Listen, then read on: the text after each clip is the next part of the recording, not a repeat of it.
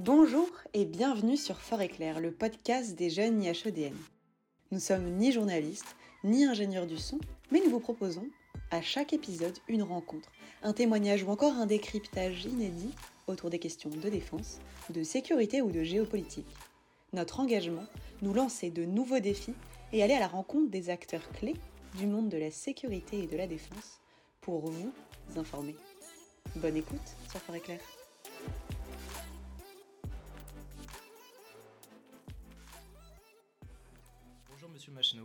Vous avez été directeur de la branche Asie-Pacifique d'EDF. En quoi consiste ce poste? En fait, la coopération euh, entre EDF et la Chine a commencé beaucoup plus tôt, au début des années 80. Et euh, avec en particulier le contrat euh, pour la construction de la centrale, la première centrale nucléaire chinoise à Dayabé. Et pendant ces 20 ans, là, entre 1980 et 2000, la coopération s'est constamment approfondie. Et EDF, euh, moi j'ai participé moi-même en tant que responsable technique de la construction de la centrale de Dayabé entre, entre 1984 et 1989. Et pendant toute cette période, EDF a, euh, encore une fois, approfondi la coopération avec la Chine dans le nucléaire, mais aussi euh, on a créé des joint ventures dans le thermique à flamme, dans l'hydraulique, et donc, et le grand développement en dehors du nucléaire, donc le grand développement du nucléaire, euh, ça a commencé par ça dans les années 80. Et puis, euh, euh, ça s'est considérablement accéléré à la fin des années 90 avec des projets, plusieurs projets thermiques à flamme et en plus des projets nucléaires. Et donc à ce moment-là, euh, le président, le nouveau président d'EDF, François Roussely, a décidé une réorganisation d'EDF et euh, par branche, donc il y a la branche euh, France, US, je crois, production, etc. Et il a créé une branche Asie-Pacifique. Et donc il m'a confié la direction de cette branche Asie-Pacifique, donc localisée à Pékin. En quoi ça consistait? Ben, Ça consistait à accélérer, renforcer le partenariat et la coopération entre la France et la Chine dans le domaine de l'énergie, en particulier entre EDF et, euh, et les, groupes, euh, chinois. Donc ce qui s'est passé pendant cette période, c'est qu'effectivement, non seulement on a vraiment été beaucoup approfondi la coopération dans le domaine nucléaire, pour donner un exemple, le parc nucléaire chinois et le parc nucléaire français avaient des, euh, euh, des échanges permanents dans le domaine de l'exploitation, en dehors de la construction. Euh, dans le domaine de l'exploitation, il y a un concours, un fameux concours qui s'appelle le Challenge du parc, dans lequel les centrales chinoises concouraient comme si elles étaient des centrales françaises.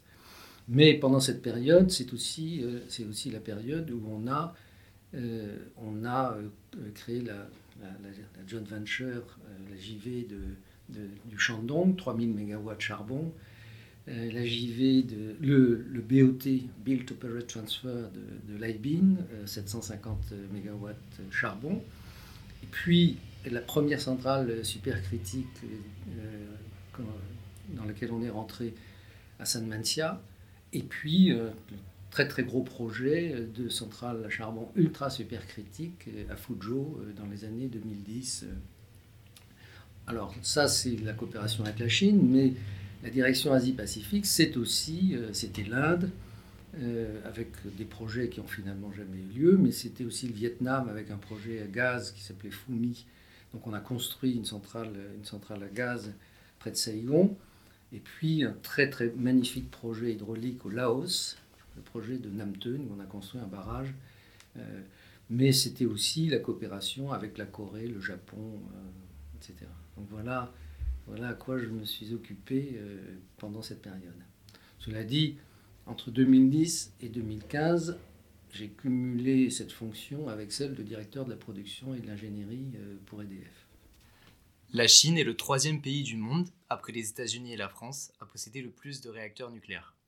La Chine a multiplié par 10 son nombre de centrales en fonctionnement depuis 2000 et a pour projet de construire 150 nouveaux réacteurs sur les 15 prochaines années. Quels sont les enjeux géopolitiques économiques et environnementaux de telles ambitions? Alors, la Chine, euh, je reprends le début de la phrase, hein, a construit effectivement un grand nombre de réacteurs de plusieurs origines. Enfin, l'origine de l'origine, elle est française. Le premier réacteur, euh, c'est celui de Dayabé, et sur les 56, je crois, ou 52 réacteurs actuellement en exploitation, il y en a 38 qui sont d'origine française, enfin, référencés euh, sur ce modèle. En fait, pour être tout à fait euh, complet, parallèle avec Dayabé, c'est-à-dire qu'il y a deux premières centrales nucléaires en Chine. Il y en a une qui est 100% chinoise et qui est un petit modèle de 300 MW, pendant qui a été euh, construit pendant que nous construisions euh, Dayabé 900 enfin 1000 MW. Et donc euh, ces deux filières ont prospéré en parallèle et quand en 2004 on a relancé, je dirais, le programme de, nucléaire en Chine après après le passage du, du Premier ministre Zhou qui avait arrêté en gros le nucléaire, euh, c'est essentiellement sur la base du modèle français que le programme s'est lancé. Et jusqu'en 2010, euh, en 2010, la Chine construisait 10 centrales par an. Donc je crois qu'en 2008, euh, elle a engagé 6, 6 pas centrales, enfin 6, réacteurs. En 2009, 9. En 2010, 10. et donc il y a une il y a une très grande majorité de réacteurs d'origine française. Alors, il se trouve que aussi, ils ont, euh, pendant la période euh, des années 90, pour des raisons, euh, bon, je ne vais pas m'étendre, mais acheté deux réacteurs de, technologie Candu aux, Canadiens, à Lourdes. Ça a été un, un coup unique. il n'y a que deux et il n'y en aura que deux. Ils ont acheté dans le même temps euh, deux réacteurs russes, VVER, et là, pour le coup, euh, ensuite, il y, en a, eu d'autres, et probablement il y en aura encore d'autres. Mais la Chine n'a jamais eu l'intention de faire son programme nucléaire sur la technologie euh, russe. Alors c'est vrai que en 2004, donc quand la Chine a relancé avec l'arrivée de Runjinta et, et Wandiaba le nucléaire, ils ont, je, vous épargne, les péripéties, mais c'est un peu notre faute, euh, la France.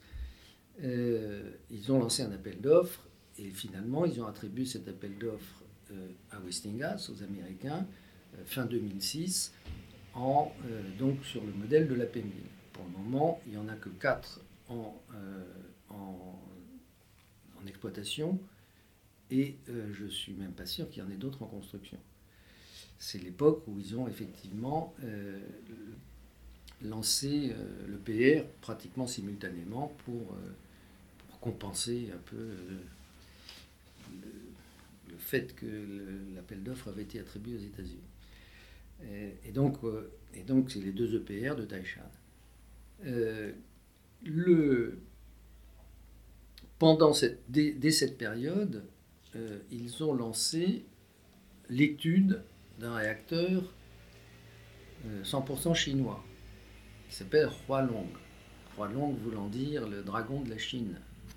Euh, et donc c'est un réacteur de 1000 MW dont on peut dire qu'il est euh, le fruit de l'expérience chinoise avec donc essentiellement la filière française, mais également ce qu'ils ont retiré de euh, leur euh, apprentissage euh, sur la P1000 et de certains, certains systèmes fonctionnels de la P1000 américain. Et donc c'est un nouveau réacteur qu'ils ont conçu à partir de justement de ces années-là, 2010. il se trouve qu'en 2011, il y a un élément assez choc qui est l'accident de Fukushima. Et en gros, dans le monde entier, on arrête la construction de ce qu'on a appelé euh, les réacteurs de génération 2. il, faudrait faire, euh, il faudrait faire une parenthèse sur ce qu'est la génération 2 et la génération 3. En gros, le concept a été inventé par les Américains, le concept de génération 3 a été inventé par les Américains pour essayer de euh, déclasser la France dont les réacteurs étaient réputés de génération 2 pour expliquer que la P1000 c'était la génération 3, c'était formidable, etc.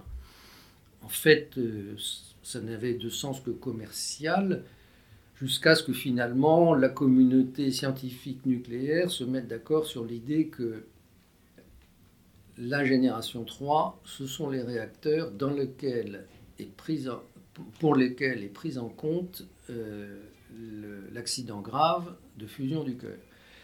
Il faut savoir que dans la première génération de réacteurs, ce qu'on appelle génération 2, euh, l'accident de référence, l'accident grave de fusion du cœur était exclu. Parce qu'on a pris tellement de précautions avec euh, des, duplications extrêmes de sûreté que, le, risque estimé de fusion du cœur était inférieur à 10 puissance moins 7 10 euh, puissance moins 7, euh, c'est plus petit que le risque qu'une météore, une, énorme météore écrabouille la Terre. Donc on disait, ça n'arrivera pas. Sauf que c'est arrivé. C'est arrivé trois fois. C'est arrivé à Three Mile Island en 1979, c'est arrivé à Tchernobyl en 1986 et c'est arrivé à Fukushima en 2011. Et donc, on a dit, bon, on ne peut pas continuer comme ça. En l'occurrence, a toujours été des, erreurs, euh, des erreurs humaines. Mais bon, on ne peut pas l'exclure, donc on ne l'exclut pas. J'ajoute pour, euh, pour, terminer la parenthèse qu'on sait parfaitement, c'est artificiel cette distinction entre génération 2 et génération 3, parce que en France, euh, tous, les tous les 10 ans, on, hisse le niveau de sûreté des centrales au niveau le plus proche possible des nouvelles conceptions. C'est-à-dire qu'on ne sait pas faire complètement de la génération 3 avec euh, les, premiers réacteurs, mais on sait s'en rapprocher de façon très très significative, en rajoutant des filtres à ion, en rajoutant des renforcements du radier, enfin bon. Et donc, euh, donc, je pense moi personnellement que ça a été une erreur de tout arrêter en attendant d'avoir les réacteurs de génération 3, parce qu'aucun de ces générateurs de aucun de ces réacteurs de génération 3 n'avait fait la preuve de sa faisabilité euh, euh, industrielle et économique euh, à cette époque. Et d'ailleurs, la plupart ne l'ont pas fait depuis, puisque on voit bien avec le PR et on voit bien avec la P1000, on aurait mieux fait de continuer à faire du N4 pendant cette période. Mais bon, parenthèse fermée. Donc les Chinois, eux, étudient un, roi long et le mettent premier, mettre le premier en construction en 2015. Euh, et effectivement, euh, il est mis en service au début de l'année 2021. Et donc les Chinois ont aujourd'hui un réacteur 100% chinois de, euh, de, génération 3 qui apparemment va être la base du programme. Alors bien sûr, ils auront probablement en plus, ils ont l'intention de faire ce qu'ils appellent du CAP 1000, qui est le China AP 1000, euh, et du CAP 1400 qui est le China AP 1400 qui est de conception aussi chinoise euh, sur le modèle ou en tout cas d'inspiration technologique américaine. Et puis on l'a vu ils, font, ils ont encore euh, acheté, récemment deux réacteurs quatre, quatre réacteurs russes deux paires de VVER 2000 j'ajoute que à l'époque sur l'aspect géopolitique des choses, puisque c'est quand même celui qui est le plus intéressant, euh, le, niveau de coopération euh, en 2015 entre la France et la Chine était extrêmement intense. Euh, on devait échanger sur l'ensemble de la chaîne. On avait proposé aux Chinois d'être intégrés dans le capital euh, d'Areva et d'Areva, puisqu'Areva était en faillite, donc euh, de Framatome et d'Orano. Euh, il devait y avoir un croisement des industriels. On devait participer à la construction de centrales et des premiers rois longs en Chine et échanger dans le domaine, dans le domaine des, de l'ingénierie des réacteurs. Et puis ceci, donc il y a des accords très clairs, des discussions au niveau des premiers ministres. Euh, et, de la présidence d'EDF. Et euh, il y a eu en 2015, le 30 janvier 2015, la publication d'un accord intergouvernemental franco-chinois sur la coopération nucléaire de la mine au retraitement.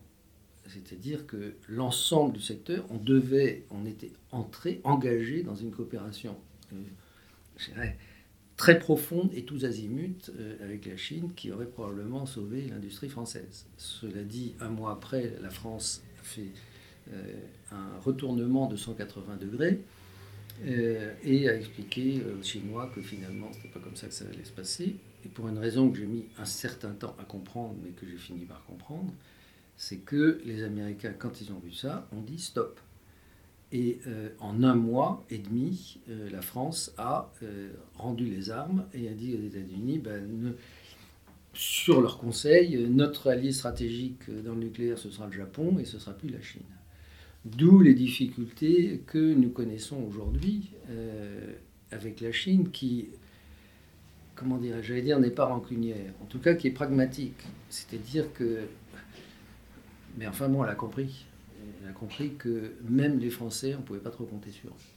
Et euh, donc, voilà, ça, c'est un, élément, euh, un élément assez fondamental dans euh, l'évolution du, du, processus. Et depuis, alors qu'on aurait dû être présent dans le programme nucléaire chinois, à la fois en tant que partenaire et en tant qu'industriel français, puisqu'il y a une centaine d'entreprises françaises du, secteur nucléaire qui sont en Chine et, qui euh, tout intérêt à ce que coopération fonctionne, ben, aujourd'hui, euh, grâce à la France, euh, c'est considérablement, grâce à la France ou aux États-Unis ou aux deux, je ne sais pas comment il faut dire, considérablement affaibli, amoindri.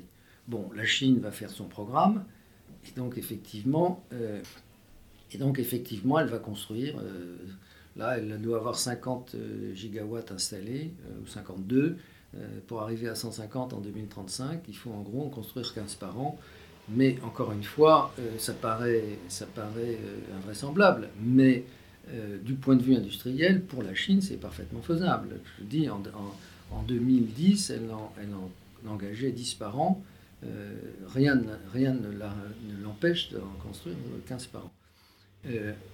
maintenant, sur les conséquences, euh, eh bien, je vais, faire un petit parallèle, puisque euh, donc nous avons participé en tant qu'EDF à la construction d'une centrale euh, ultra supercritique à charbon en Chine, Fuzhou. les centrales ultra supercritiques chinoises sont les plus modernes du monde, avec un rendement qui est supérieur à 45%, alors que la moyenne mondiale de rendement est de 34%. C'est-à-dire qu'on gagne à peu près 30% d'émissions de CO2 pour la même production. Et donc je fais juste une parenthèse euh, à propos des enjeux climatiques. Si toutes les centrales du monde étaient des centrales ultra supercritiques à la chinoise, on gagnerait 3 milliards de tonnes de CO2 par an, c'est-à-dire presque 10% de la production de CO2 dans le monde.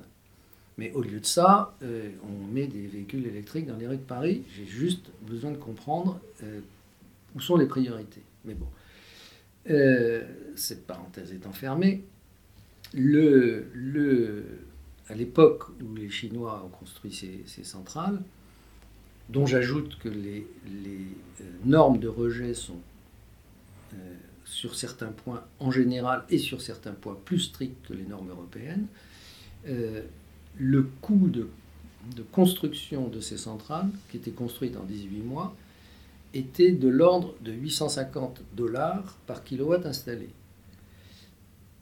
C'est-à-dire 5 fois moins cher que celles qu'on construisait en Europe, euh, qu'on essayait de construire en Europe, parce que EDF essayait de construire la même euh, en Pologne, et le, le budget était 5 fois supérieur. Et pourquoi? Parce que à cette époque-là, la Chine en construisait deux par semaine. Deux centrales de 1000 MW par semaine. Et quand on construit 200... Ça, ça c'est l'industrie. C'est ça qui explique le coût très bas du programme nucléaire français, parce qu'on en construisait 6 par an. C'est ça qui explique, euh, le coût incroyablement bas des centrales à charbon chinoises. Donc quand la Chine construira 15 euh, réacteurs par an, le coût de construction de ces réacteurs euh, a des bonnes chances d'être trois ou quatre fois inférieur à celui que les autres pays euh, vont être capables de faire. Et donc, euh, après, il y a des éléments, encore une fois, politiques ou géopolitiques, euh, mais, mais du point de vue strictement de l'efficacité industrielle et du coût, il n'y aura pas photo. On en vient justement à la géopolitique. La Chine développe également une stratégie d'exportation de leur technologie nucléaire. Quels sont les marchés privilégiés? Qui la Chine concurrence-t-elle? Et cela pourrait-il affaiblir le marché à l'export du nucléaire français? Alors, il faudra me parler du marché euh, nucléaire euh, à l'export euh, du nucléaire français, parce que on en parle beaucoup, mais on ne voit pas tellement. On a parlé de l'Afrique du Sud pendant je ne sais pas combien d'années. À l'époque, heureuse d'Anne Lauvergeon à la tête d'Areva, il y avait 15 projets qui devaient voir le jour avant 2015, euh, je crois. Euh, il y en a zéro qui sont sortis. on, fantasme. Et on fantasme sur un EPR qu'on n'a pas encore réussi à construire. Donc, j'espère que la France reprendra sa dynamique, mais pour ça, il faut qu'elle construise. Pour ça, il, faut, il est indispensable qu'elle ait son propre programme. Aujourd'hui, la France n'est pas concurrentielle. Euh, elle a abandonné sa filière traditionnelle pour tout concentrer sur un EPR dont on voit les difficultés à le construire. Et donc, il faut que la France reprenne une, logique industrielle, un modèle industriel avec un vrai programme nucléaire si elle veut reprendre un poids mais il est à reprendre, il est à reconstruire. Alors que la Chine, de par son marché intérieur aussi, peut être plus concurrentielle. Du fait de son marché intérieur, euh, et de, va, va avoir un coût de construction qui sera euh, entre, je sais pas moi, 2, 3, 4 fois moins élevé que ceux qui se remettent à en faire. Maintenant, il y a des considérations politiques. La France, jusqu'à une période très récente, a été a gagné tous les appels d'offres dans le monde dans le nucléaire. Pourquoi? Parce qu'on en faisait 6 par an en France. Et donc on savait faire. on a été en Afrique du Sud, en Corée, en Iran euh, et en Chine. Euh, bon. Euh, aujourd'hui, je veux dire, le marché export de la France, il y en a en Angleterre parce que c'est EDF qui dit bon, mais bon, peut-être que on va voir, mais est-ce qu'on sait faire, est-ce qu'on peut garantir qu'on sait faire euh, réacteurs aujourd'hui euh, dont on n'a pas encore le modèle euh, à un coût raisonnable pour les pays l'exportation je, veux dire, ça reste à prouver. La Chine, manifestement, sait faire. cela dit, le contexte politique fait qu'il n'y a pas de marché international de la Chine aujourd'hui. il y avait, il y a dix ans, on parlait du Brésil, euh, de l'Europe de l'Est, euh, je ne me souviens plus dans quel, mais enfin bon, euh, on a parlé de l'Afrique du Sud où ils étaient éventuellement candidats, il y a eu des discussions, on a parlé de l'Arabie saoudite. bon, pour le moment, tout ça est totalement gelé. La Chine n'a aucun projet de construction de réacteurs en dehors de la Chine, à l'exception du Pakistan, où elle a depuis l'origine construit euh, depuis le début des années 80, euh, construit des, centrales nucléaires. Il doit y en avoir maintenant euh, au moins au moins 6 ou 7 construits par les Chinois. le dernier a été mis en service le mois dernier, je crois. comment s'appelle J'oublie le nom de la capitale du Pakistan. Islamabad Non. Ah ben oui, ben donc c'est pas Islamabad, c'est bon, peu importe. Donc là où il y a les centrales nucléaires, donc le numéro 5 des centrales nucléaires vient d'être mis en service et c'est euh, sur le modèle, c'est sur le modèle crois. Est-ce que vous auriez une œuvre à nous conseiller, un film, un podcast, un livre qui pourrait euh, être lié au sujet dont on vient de parler? Ou même sur la Chine peut-être de manière générale? Sur la Chine de manière générale, j'en ai un très très qui est alors vraiment de la géopolitique et qui traite des relations entre la Chine et le reste du monde, et en particulier les États-Unis, mais pas seulement et ça s'appelle Has China Won de Kishore Maboubani. Merci beaucoup Hervé Machin. Je vous en prie, très heureux. Merci d'avoir écouté cet épisode de Fort et Clair jusqu'au bout. Quand un épisode s'écoute, un autre s'enregistre. Pour suivre l'actualité de Fort et Clair, vous pouvez vous abonner à la chaîne, mettre 5 étoiles sur votre plateforme d'écoute préférée et surtout le partager autour de vous. A très bientôt sur Fort et Clair.